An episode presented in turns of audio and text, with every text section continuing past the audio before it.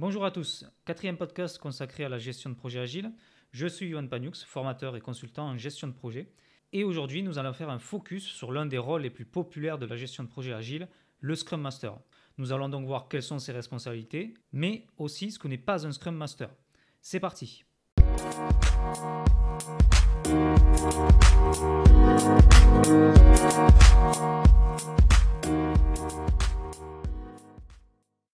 rôle du Scrum Master est souvent relié à celui de chef de projet. En France, ce rôle de chef de projet est solidement ancré dans la culture de l'entreprise. Mais comme je l'ai déjà expliqué dans mon précédent podcast sur le Product Owner, il n'y a pas de chef de projet dans Scrum. Ce rôle est éliminé. Mais ses responsabilités restent, elles sont simplement dispersées entre le rôle du Product Owner pour l'atteinte des objectifs, à l'équipe de développement pour l'organisation du déploiement, mais aussi du Scrum Master qui, lui, va faire en sorte de faciliter le travail de toute l'équipe notamment via le respect des valeurs qui seront instaurées. Une des missions du Scrum Master est de motiver l'équipe pour qu'elle s'auto-organise. Il fait tout pour que l'équipe progresse. Il pousse l'équipe à devenir pluridisciplinaire en montant en compétences pour ne plus dépendre des spécialistes externes qui peuvent intervenir durant certains sprints. Alors que l'implication d'un product owner est toujours constante, celle d'un Scrum Master a tendance à diminuer dans le temps. S'il réussit à faire respecter les valeurs de Scrum, l'équipe en fait aura moins besoin de lui. Lorsque l'équipe a réussi à trouver son équilibre, le Scrum Master sera là pour s'assurer simplement d'éliminer ce qu'on appelle les obstacles, qui peuvent intervenir avec le temps et peuvent être de nature et d'importance très différentes. Par exemple, des retards de livraison, des serveurs qui sont en panne, le product owner est en réunion donc il est difficilement joignable, etc. Pour résumer, un obstacle va retarder ou empêcher d'effectuer certaines tâches. C'est donc au Scrum Master de pousser l'équipe à mettre en évidence ces obstacles et c'est aussi à lui de s'assurer de leur élimination. On peut dire que le Scrum Master s'occupe de la gestion des risques qui peuvent intervenir lors du déploiement. Il fait en sorte d'éviter qu'elle ralentisse durablement l'équipe. Il s'appuie sur des compétences en interne ou en externe. C'est pour cela qu'un spécialiste ou un expert peut venir aider l'équipe à franchir cet obstacle. Parfois, ils ne peuvent être éliminés que par l'intervention de personnes faisant partie d'autres équipes ou par le management lui-même. Le Scrum Master est naturellement un spécialiste de Scrum et s'engage à faire respecter cette philosophie. L'originalité de Scrum, parmi les différentes pratiques de management de projet, vient du fait que les responsabilités sont donc partagées. Le product owner prévoit et anticipe, tandis que le Scrum Master accompagne l'équipe qui réalise ce que veut le PO. La réussite de Scrum va reposer sur la faculté du Scrum Master à faire baisser le stress de l'équipe qu'impliquent les tâches demandées par le product owner. Le Scrum Master a donc pour mission de faire appliquer Scrum, mais une posture trop radicale ou extrémiste dans son management peut conduire au rejet de ce framework. Il doit tenir compte du contexte de l'organisation. Le Scrum Master enseigne des valeurs bien définies, mais doit laisser l'équipe s'auto-organiser et appliquer ses propres outils. Il la protège, mais il ne la commande pas, et il n'impose rien. Au-delà de la simple connaissance théorique, il est préférable que le Scrum Master ait déjà travaillé en Scrum, peut-être en tant que développeur par exemple. Cela permet d'éviter de faire un peu n'importe quoi et de pouvoir s'adapter plus facilement au contexte du projet, car il connaîtra déjà l'environnement Scrum et aura plus de facilité pour faire respecter la culture agile. Sa connaissance ne doit pas s'arrêter à son rôle, mais englober l'ensemble du cadre Scrum, comme je le disais. Il est le responsable de la bonne application des valeurs et il est à la limite du lobbyisme auprès de son équipe, sans être évidemment un dogmatique extrémiste total. Comme le chef de projet, le Scrum Master doit avoir des compétences techniques mais aussi métiers, ou aussi appelées fonctionnelles. Il n'est pas nécessaire d'être expert, mais il doit comprendre l'environnement de l'équipe de développement et celui de son client, notamment sur le domaine métier. Connaître l'aspect fonctionnel facilitera donc la communication avec le product owner et donc la communication avec l'équipe technique. On ne demande pas non plus à un Scrum Master d'être un expert en technique. Il s'appuie sur des spécialistes, en interne de l'équipe ou bien externes, pour les aspects techniques très pointus. Cependant, des connaissances dans les technologies utilisées permettent de mieux appréhender les problèmes rencontrés par son équipe. Cela facilite la communication, comme je le disais, en particulier avec les développeurs, et rend plus aisée l'identification des obstacles qu'ils rencontrent. Des talents de communication sont donc nécessaires car le Scrum Master est amené à discuter fréquemment avec l'équipe ainsi qu'avec le management. Il sait créer un lien de confiance avec chacun. Il anime chaque événement de Scrum, notamment les stand-up meetings, et fait en sorte qu'en présence de nombreuses personnes, tout se déroule efficacement. Il est tenace et ferme dans ses demandes de respect des valeurs de Scrum, sans pour autant être un juste boutiste comme je disais précédemment il est lui aussi capable de s'adapter et est donc ouvert au changement. C'est un meneur, mais un Scrum Master ne dispose pas d'autorité hiérarchique sur les membres de l'équipe. Il est donc naturellement un négociateur pour faire adhérer tout le monde aux valeurs de Scrum. Le Scrum Master peut être impliqué dans la constitution de l'équipe, Il est le garant des valeurs et donc fait en sorte que l'équipe en soit bien imprégnée. Généralement, cela s'effectue lors du début du projet, lors d'un événement qu'on appelle Sprint 0. Il peut donc aider au choix des participants s'il estime qu'elles sont en accord avec ses valeurs et si le Scrum Master a déjà été désigné, évidemment. Le prochain podcast traitera des sprints et nous verrons en détail tout cela. C'est également à lui de s'assurer que l'open space est adapté aux pratiques de travail en équipe. L'agencement, les outils, peut-être un tableau Kanban, etc. Pendant un sprint, il accompagne l'équipe et l'aide à l'atteinte des objectifs à réaliser. Et comme je disais, supprimer les obstacles. Le Scrum Master doit assurer un rôle de manager et même de médiateur. Il doit donc avoir des compétences en gestion des conflits et pousse au consensus, car l'équipe est plus importante que les individualités. En cas de désaccord persistant, il peut proposer une mesure plus radicale comme changer une personne d'équipe, avec évidemment l'accord de toute l'équipe. Mais il doit avoir des connaissances en gestion de conflits et les différentes solutions qui se proposent à lui pour gérer ce genre de situation avant d'arriver à l'exclusion d'un membre de l'équipe. En cas de conflit avec le product owner à propos de la qualité du produit, il fera attention à ne pas créer ou empirer une opposition entre les développeurs et les utilisateurs.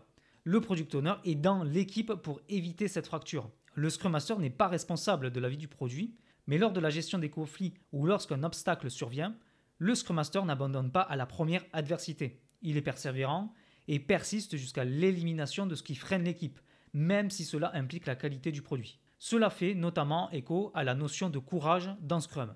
À la différence d'un chef de projet, il est davantage sur l'accompagnement collectif que sur le suivi individuel.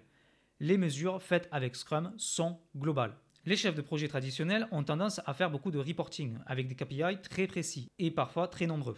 Avec Scrum, la façon de produire ces indicateurs est différente et cela est fait rapidement. Pas besoin de passer beaucoup de temps à faire des consolidations d'indicateurs. Cela sera fait avec le temps et avec l'aide de toute l'équipe qui choisira le meilleur indicateur ou les meilleurs indicateurs pour suivre le projet. Il n'y a pas de responsabilité particulière pour produire de reporting aux clients, mais il s'assure que toutes les parties prenantes comprennent les indicateurs, toujours pour s'appuyer sur une base commune de compréhension de l'avancée du projet. En revanche, il est responsable de remonter les obstacles majeurs. Il doit rapporter les dysfonctionnements au plus tôt et il doit les mettre en évidence pour permettre à l'équipe de s'adapter à la situation afin de trouver la bonne solution. De plus, comme je disais, le Scrum Master n'est pas un chef. Il n'impose pas, il ne contraint pas. Il est au service de l'équipe. On parle beaucoup pour décrire le Scrum Master comme un leader serviteur. Il ne se met pas en avant. Si le sprint est un succès, c'est grâce à l'équipe et non pas à sa faculté à gérer les obstacles. Si le projet a des difficultés, ils doivent être réglés collectivement, Scrum Master y compris. La façon dont ce rôle est joué dépend de l'expérience de l'équipe Scrum. Au début, on prend une personne qui connaît bien Scrum et après avoir réussi à instaurer une auto-organisation efficace, on se tourne plutôt vers une posture de coach pour aider l'équipe à se sublimer. Mais l'élimination des obstacles demande du temps. Lorsqu'une équipe se compose, le Scrum Master est à 100% dans ce rôle et fait partie de l'équipe. Il s'engage avec les autres, il doit régulièrement discuter en face à face avec les membres de l'équipe, il ne reste donc pas isolé. Il va être le point de référence de chaque membre et aussi donc le médiateur entre les différentes parties prenantes. Dans de petites équipes, il peut aussi participer aux travaux de développement, mais cela doit rester limité, voire un petit peu marginal. Être Scrum Master prend du temps et cela est prioritaire sur ses autres tâches. En revanche, un Scrum Master ne doit jamais être un product owner de l'équipe, bien évidemment. Il pourra être Scrum Master de plusieurs équipes dans la gestion d'un programme par exemple, notamment avec l'agile à grande échelle, par exemple Safe, lorsqu'il aura assez d'expérience et que sa première équipe est moins dépendante de lui, évidemment. Lorsqu'on doit choisir un Scrum Master, on peut demander qui peut se porter volontaire pour jouer ce rôle. On peut aussi les lire sans qu'il n'y ait de candidat. L'équipe peut choisir une personne qui fait déjà l'unanimité, si elle est d'accord évidemment pour tenir ce rôle. Généralement, un ancien chef de projet prend ce rôle de Scrum Master, mais il doit apprendre une nouvelle façon de travailler pour aider son équipe à l'atteinte des objectifs. Car, comme vous l'avez compris, cela diffère totalement d'un modèle classique hiérarchique, même si à la base, un chef de projet n'est pas forcément un supérieur hiérarchique. Certes, on peut se former à devenir Scrum Master, cependant, la personne qui prend le rôle doit avoir un état d'esprit approprié. Il doit être empathique, curieux, résilient, faire confiance, tourner vers l'équipe et non pas vers lui-même, prendre des risques si nécessaire et est ouvert au changement. Il organise et anime les événements du sprint et il fait en sorte qu'elles soient efficaces. Il doit avoir des compétences en animation de réunion et en gestion du temps. Mais des difficultés peuvent apparaître quand le Scrum Master remplit mal son rôle, par exemple s'il prend une position de supérieur hiérarchique. Le rôle de Scrum Master peut donc tourner. À chaque sprint ou au bout de quelques sprints, on change. Ce rôle peut donc être dynamique et cela évite à une personne qui n'est pas faite pour cela de s'installer dans la routine et de retomber dans des travers autoritaires. Cela permet aussi d'apprendre en voyant les attitudes des uns et en constatant une meilleure facilité de travailler de la part des autres. Le choix du Scrum Master est fait par l'équipe, comme je le disais. Lorsque le projet avance, il est proposé, si l'équipe ne le demande pas elle-même, que ce rôle soit tournant. Mais c'est l'équipe qui décide. Être un bon Scrum Master nécessite d'être formé à une culture agile et donc à une maîtrise de Scrum. Cela s'apprend évidemment avec la pratique, mais aussi en lisant des livres, avec de l'auto-formation ou bien assisté par un professionnel aguerri de Scrum. Une formation de toute l'équipe est à privilégier plutôt que de passer une simple certification Scrum Master, où vous n'apprendrez que du vocabulaire, peut-être quelques mises en situation, notamment au niveau 1 de la certification Scrum Master.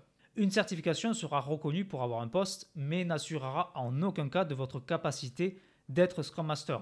C'est un métier de terrain, un métier humain. Cela ne s'apprend pas seulement en lisant de la théorie. Certains vont avoir un don inné pour ce genre de rôle, mais d'autres vont devoir faire preuve de patience. Lors de projets un petit peu complexes, être accompagné par un expérimenté est l'une des meilleures solutions. Surtout si une culture traditionnelle des projets est fortement marquée et si elle résiste au changement d'organisation. Le coaching des Scrum Masters est donc indispensable dans les premières expériences de Scrum, notamment dans ces cultures très traditionnelles. Si le Scrum Master voit qu'il est moins indispensable à l'équipe et que sa charge de travail diminue avec le temps, ça veut tout simplement dire qu'il a réussi son travail et qu'il doit donc changer de posture.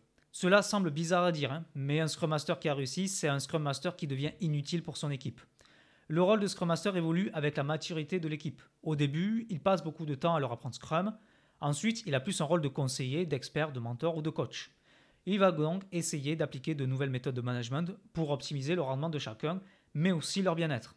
Il viendra casser une certaine routine et appliquer des outils qui permettront de mieux gérer les conflits et éviter à l'équipe de se reposer sur leurs certitudes.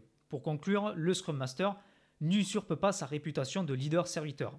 On peut même y agiter plusieurs termes. Il est formateur, coach, manager, médiateur, négociateur et animateur. Le Scrum Master est avant tout porté sur l'humain et sa gestion. Il gère les conflits, il gère les obstacles que peuvent rencontrer l'équipe pour s'assurer qu'elle ne soit pas sous pression par les demandes constantes du product owner. Il n'a aucun pouvoir hiérarchique, mais c'est lui qui détient toute la connaissance des valeurs de Scrum. C'est donc sa responsabilité de faire respecter ces valeurs à l'équipe sans la commander. Avec le temps, le Scrum Master voit sa charge de travail diminuer, et si c'est le cas, c'est une excellente nouvelle, car cela voudra dire que l'équipe s'est appropriée la culture Scrum et n'a plus constamment besoin de lui pour les respecter. Il va donc s'assurer d'optimiser et d'améliorer les outils déjà mis en place pour la gestion des conflits et la gestion des risques. Merci d'avoir écouté ce podcast. N'oubliez pas de partager son contenu s'il vous semble pertinent et de vous abonner aux différentes plateformes si vous souhaitez continuer à les suivre. Pour le prochain podcast, nous parlerons des sprints, de la création à la gestion en passant par la revue et la rétrospective de sprints. En attendant, bonne chance pour vos projets.